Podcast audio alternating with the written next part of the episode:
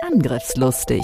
IT-Sicherheit für dein Unternehmen. Der Security Podcast der Go Security. Vertrau nicht blind deinem Antivirenprogramm. Und das erleben wir ja tatsächlich noch. Mit Andreas Wiesler und Sandro Müller. Datensicherung ist die Lebensversicherung eines Unternehmens. Wir haben noch so viele Themen. Sandro und Andreas sind die IT-Sicherheitsexperten in der Schweiz. Mit ihrer Firma Go Security sind sie die Firewall für zig Unternehmen. Seit über 20 Jahren schon. Bereit für ein neues Update? Herzlich willkommen zu einer neuen Ausgabe Angriffslustig. Das letzte Mal ging uns leider die Zeit aus, darum möchten wir heute weiterfahren mit dem Serverraum. Wir blicken noch mal ganz kurz zurück, falls ihr die Folge nicht gehört habt, dass ihr auch auf dem Laufenden sind und zeigen euch noch weitere Punkte. Gerne. Hallo Andreas. Hallo Sandro. genau, und zwar ähm, vielleicht nochmal ganz kurz zur Abgrenzung. Es geht uns heute weder darum, ähm, soll ich die Systeme äh, bei mir betreiben oder in der Cloud. Das ist nicht das Thema, auch heute nicht. Es geht auch nicht darum, für die allergrößten Firmen, wie die das lösen sollen, die professionellen Rechenzentren. Es geht auch nicht um den Einmannbetrieb oder Ein-Frau-Betrieb, Entschuldigung, muss man heute auch sagen. Ähm, sondern es geht wirklich so um die mittelgroßen Firmen. Und wir haben besprochen, dass sich der Serverraum grundsätzlich mal eignen muss. Ja, da ging es um die Größe, um den Boden, um die Wände, um die Decke. Wasserleitungen, Gasleitungen, ähm, Fensterscheiben und solche Dinge. Geteilte Räume mit der Administration, der Buchhaltung, was auch immer. Genau. Dann haben wir über Zutritt gesprochen. Dort ist wichtig Dokumentation und dass wenige Leute Zugriff, Zutritt haben. Auch die Problematik mit der Geschäftsleitung, darf die rein, darf die nicht rein. Und da haben wir die Lösung mit dem Notfallschlüssel, den ich irgendwo ähm, herauslösen kann. Über Klimatisierung haben wir gesprochen. Es braucht eben nicht allzu tiefe Temperaturen. Wichtig ist aber, ähm, dass ich es redundant gelöst habe und dass ich auch merke, wenn was ausfällt. Und was wir nicht so angesprochen haben das letzte Mal ist ähm, das ganze Thema, das ganze Thema mit der ähm, Feuchtigkeit, Luftfeuchtigkeit. Auch das ist ähm, schon wichtig, dass das in einem guten Bereich ist. Das ist äh, so irgendwo zwischen, ganz grob gesagt, zwischen 40 und 60 äh, äh, Prozent Luftfeuchtigkeit. Warum, Andreas? Das Problem ist, äh, wenn es äh, zu hoch ist, dann habe ich Wasser und Wasser leitet und das äh, kann mir den Server zerstören. Genau, Kondenswasser und, im schlimmsten Fall, wirklich Korrosion im schlimmsten Fall. Ja, ja genau. Und wenn ich zu tief habe, kann das auch statische Schäden an den Geräten geben, dass die dann kaputt gehen. Ähnlich wie beim Teppich. Ja. Genau. Dann haben wir über äh, Strom gesprochen. Das war dann, glaube ich, auch so das letzte Thema. Ähm, wir haben über USV gesprochen, über ähm, Beschriftung. Wir haben über die Anschlussstrategie ähm, gesprochen, über Absicherung. Ja, wir sind da extra lange geblieben, weil es ein Thema ist, das wir halt immer wieder erleben. Man sagt sich, ja, ich habe jetzt eine USV gekauft und jetzt bin ich auf der sicheren Seite, ich muss an nichts mehr denken. Nein, da fangen die Probleme erst an. Das muss wirklich sehr, sehr genau in mein System eingebunden sein und auch, dass die Server dann eben automatisch heruntergefahren werden. In den meisten Fällen, außer die USV ist wirklich so dimensioniert, dass die zwei Tage hält. Oder ich habe noch eine Notstromanlage. Die USV muss nur überbrücken, bis der Dieselgenerator mit 200 Zylindern und 8700 PS angelaufen ist. Ja, das können sich die Großen leisten, die Kleinen nicht. Was mir kürzlich ähm, äh, jemand gesagt hat, in, in Basel, in der Stadt Basel gibt es sogar Vorschriften, du darfst keinen Diesel betreiben. Es ist nicht erlaubt. Das ist tatsächlich ein Problem, ja? Ja, auch für die Großen nicht. Es mhm. gibt zwei, drei Ausnahmen, das sind die Pharma-Großen. ja, auch die haben Probleme ja. und, und müssen entsprechend Alternativen suchen, ja das ist gar nicht immer so einfach. Es gibt schon Alternativen, natürlich, die sich mit dem Thema auskennen. Brennstoffzellen, weiß ich was, alles tolle Alternativen. Ähm, nur genau für das in kurzer Zeit sofort wieder eine gewisse Leistung haben, ist der Diesel halt schon ähm, vielen anderen äh, Dingen überlegen. Dass er vielleicht nicht unbedingt das Beste ist in Bezug auf die Umwelt, verstehe ich. Allerdings laufen die normalerweise auch nicht täglich. Das ist so. Äh, bei den großen Rechenzentren ist noch spannend, man sieht, wenn sie den Diesel-Test machen, dass da, wenn die schwarze Rauchwolke äh, kurz kommt. Alles eingenebelt ist, ja. ja. Richtig. Also ich denke auch, wenn ihr in ein professionelles Rechenzentrum geht, äh, müsst ihr euch das mal zeigen lassen nicht den Dieseltest, aber wie sie es machen. Äh, ich habe einen Kunden erlebt, der ähm, es ist ein professionelles Rechenzentrum, ein relativ neues, die haben noch ein Schwungrad und mit diesem Schwungrad können sie schon einen Teil äh, abdecken und müssen nicht mal auf große USVs, weil die auch wartungsanfällig sind, zurückgreifen. Und das reicht dann, bis der Diesel da ist. Spannende Technologie, Schwungrad. Gab es ja früher auch in, in Bussen, soweit ich das weiß. Okay, jetzt weichen wir ab. Egal. Genau. Aber wenn wir schon beim Abweichen sind, eine Story habe ich noch zum Thema. Du hast gesagt, diese Tests. Ähm, ich war ja tatsächlich lange in der Feuerwehr, jetzt nicht mehr, aber ich war in der Feuerwehr tätig. Und da gab es ein großes Einkaufszentrum in der Nähe, wo ich gewohnt habe. Und immer wenn die ähm, den Dieseltest gemacht haben oder mit der Zeit dann, haben die uns vorangerufen und gesagt, äh, nur damit ihr es wisst, wir sind es wieder, weil es oftmals dann so, äh, zumindest, es war wirklich vor, vor 10, 15 Jahren so, hat es dann so geraucht, dass ähm, Menschen Angst hatten, da brennt dieses Einkaufszentrum ab. Mhm. Das ist tatsächlich so. Ja, ein wichtiges Thema. Wir haben es beim Strom schon ein bisschen angesprochen, die Beschriftung, dass man auch Stromkabel anschreibt. Aber auch bei den Ethernet-Kabel, also die äh, LAN-Kabel, wo die Daten durchfließen, da ist es eben auch wichtig. Äh, oft sind alle grau, sehen alle genau gleich aus, aber transportieren nicht das Gleiche. Genau. Und ähm, häufig, was wir da wirklich, was wir selten erleben, ist ein sauberes Farbenkonzept, das wirklich umgesetzt wurde. Das ist tatsächlich eher weniger häufig der Fall. Was wir häufig erleben, es hat verschiedene Farben. Wenn man fragt, kann man uns auch sagen, wozu die sind? Wenn man genau hinschaut, sind wir aber da stimmt es ja nicht. Ja, genau. Und hier auch nicht.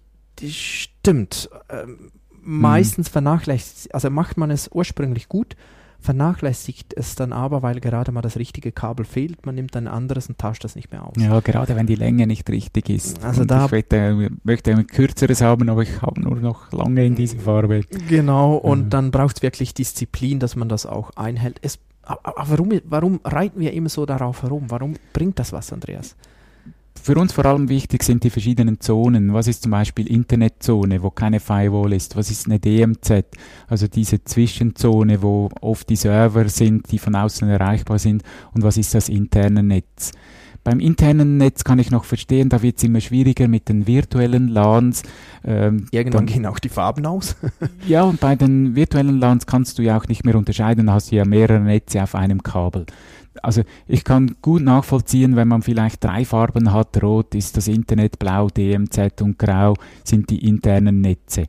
Dann hat man schon ähm, vielleicht noch grün für Telefonie. Jetzt, wo die Telefonie ja auch VoIP ist, ist das auch immer weniger, ist das auch auf dem grauen Kabel. Aber dass ich auf einen Blick sehe, wie kritisch ist dieses Netz? Was ist was? Ja. Genau. Und auch die Verkabelung selbst ist tatsächlich wichtig. Ich habe schon Fälle erlebt, da habe ich mir das angeschaut und gesagt, äh, wie nehmen Sie jetzt eigentlich den Server da raus? Ja, äh, ja, der muss ich ja nicht rausnehmen. Ja gut, das habe ich dann akzeptiert.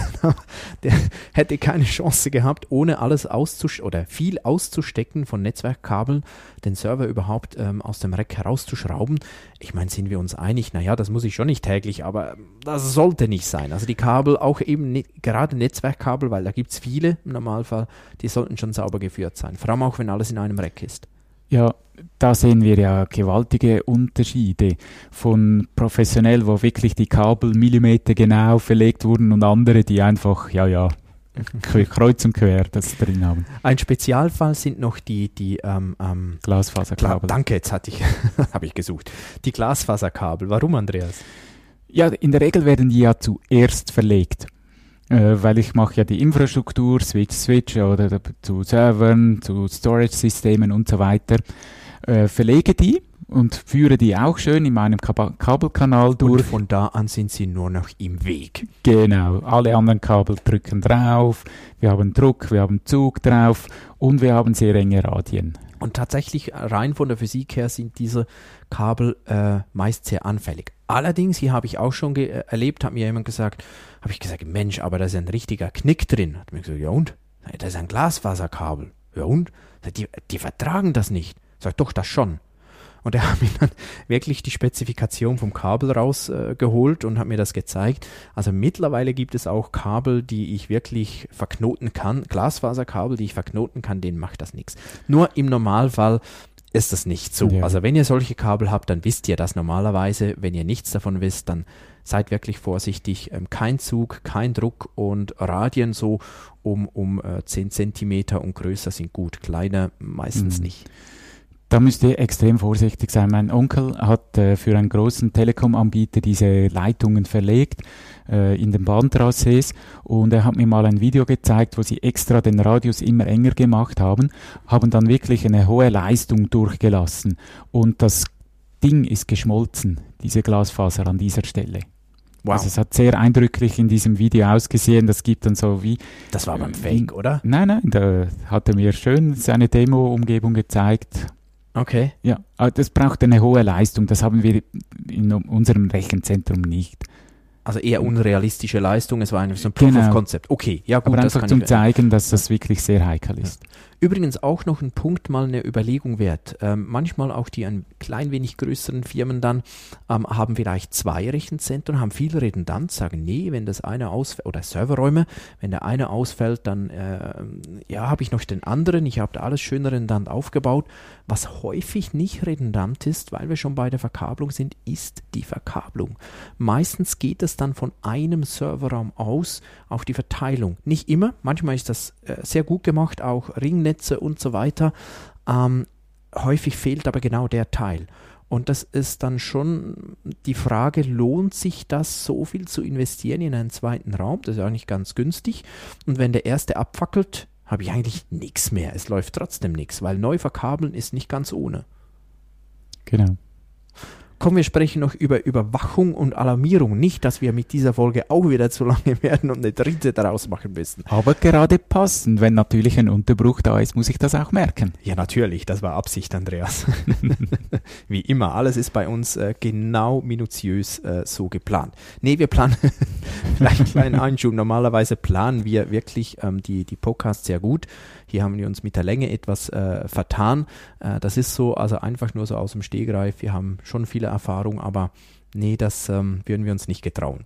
Ähm, das seid ihr uns schon wert, dass wir das gut vorbereiten. Also Überwachung, Alarmierung. Ja, zur Überwachung, da gibt es ja ganz coole Sensoren, äh, die in einer Box drin sind. Da hast du Rauch, da hast du Temperatur, da hast du Luftfeuchtigkeit. Die haben sogar äh, direkt Rauchmelder. ein richtig, die haben ein GSM-Modul drin und schicken dann gleich eine SMS raus, wenn irgendwas nicht stimmt.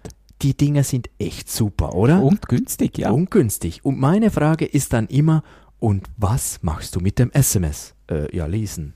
Ja, schön. Und dann? Ja, wie meinst du und dann? Jetzt steht da drauf, Brand im Serverraum. Was machst du? Ja, dann gehe ich in den Serverraum.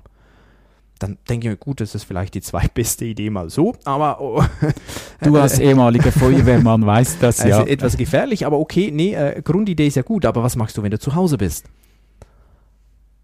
Ja, dann rufe ich die Feuerwehr. Echt? Die Nerven hast du? Ich weiß nicht. Ja, nur mal angenommen, man würde dann die Feuerwehr rufen, es ist nichts, dann wird es teuer, ähm, die finden das auch nicht witzig. Ähm, wenn es umgekehrt dann so ist, dass ich sage, ähm, ja, nee, ich fahre zuerst vorbei, höre ich dann auch auf, ja, dann gehe ich vorbei. Ja, wie weit wohnen Sie dann weg? Ja, äh, äh, ungefähr 30 Minuten. Naja, da kann ich die Ascheschaufel auch gleich mitnehmen. Viel mehr brauche ich dann nicht mehr zu gucken, weil dann ist zu spät. Also ich finde es immer wichtig, wenn ich was alarmiere, auch mal den Prozess durchzudenken. Ja, was mache ich, wenn? Wichtig, ich spreche jetzt nicht von einer professionellen, ähm, offiziellen Brandmeldeanlage, die sowieso direkt mit der Feuerwehr gekoppelt ist. Dort ist es was anderes, das sind auch andere Qualitätsstandards an die Komponenten und das ist auch so geregelt, da kommt die Feuerwehr und kommt ja auch gerne, auch wenn dann mal halt nichts ist. Aber einfach so diese ähm, Do-it-yourself-Anlagen äh, finde ich immer ganz wichtig. Ey, wenn ich nicht weiß, was ich damit mache, dann sollte ich es vielleicht gar nicht überwachen wenn ich diesen Mut habe.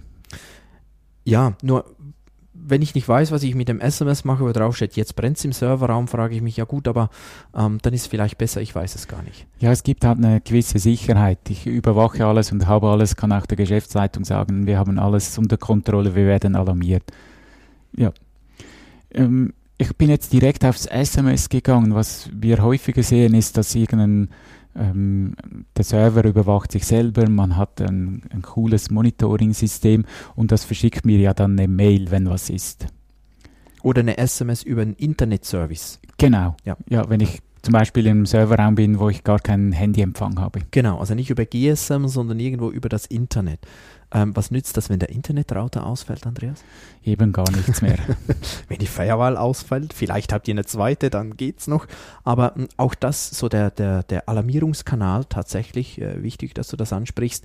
Ähm, häufig äh, ist auch schwierig, man muss sich das halt alles überlegen, aber man sollte das auch tun, wie man das genau macht, was Sinn macht. Ja. Ja, und wenn ihr Systeme habt, die gekoppelt sind, wenn ihr ein Zutrittssystem habt, das ihr über einen Server steuert und ihr habt da ein Problem, wie kommt ihr wieder ins Gebäude rein? Wenn ihr nur Batchleser habt und die sind nicht mehr aktiv, bei einem Kunden hatten wir das Problem, da wurde der Server abgebaut mit den Fingerprints. Mhm. Der wurde bereits, das Unternehmen hat gezügelt, bereits an den neuen Standort gebracht. Ähm, kam nicht mehr rein. Die haben alle Schlüssel eingezogen. Es gab nämlich nur noch einen, so einen Notfallschlüssel. Und äh, ja, wer nicht wusste, wo der ist, der kam nicht mehr rein. Also wir standen da während des Audits vor einer verschlossenen Türe.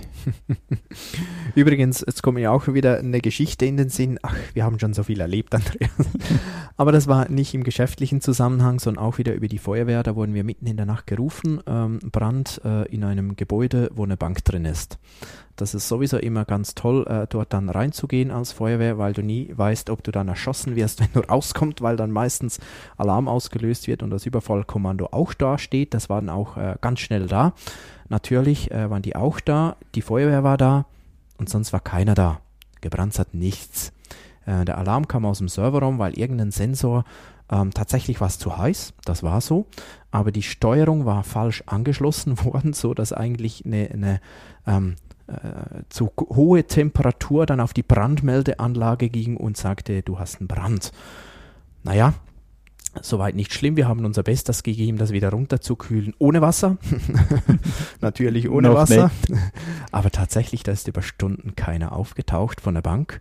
Und ähm, das war nicht witzig. Mhm. Also denkt auch in, in solchen Bereichen halt daran, wie äh, muss ich das auch alarmieren? Ist ja in dem Fall auch im Interesse der Bank, dass da vielleicht mal ähm, wer anders auftaucht. Wir waren da wirklich ähm, eigentlich Muttersehnen alleine die ganze Nacht im Serverraum und haben geschaut, dass ähm, die Server weiterlaufen. Ja.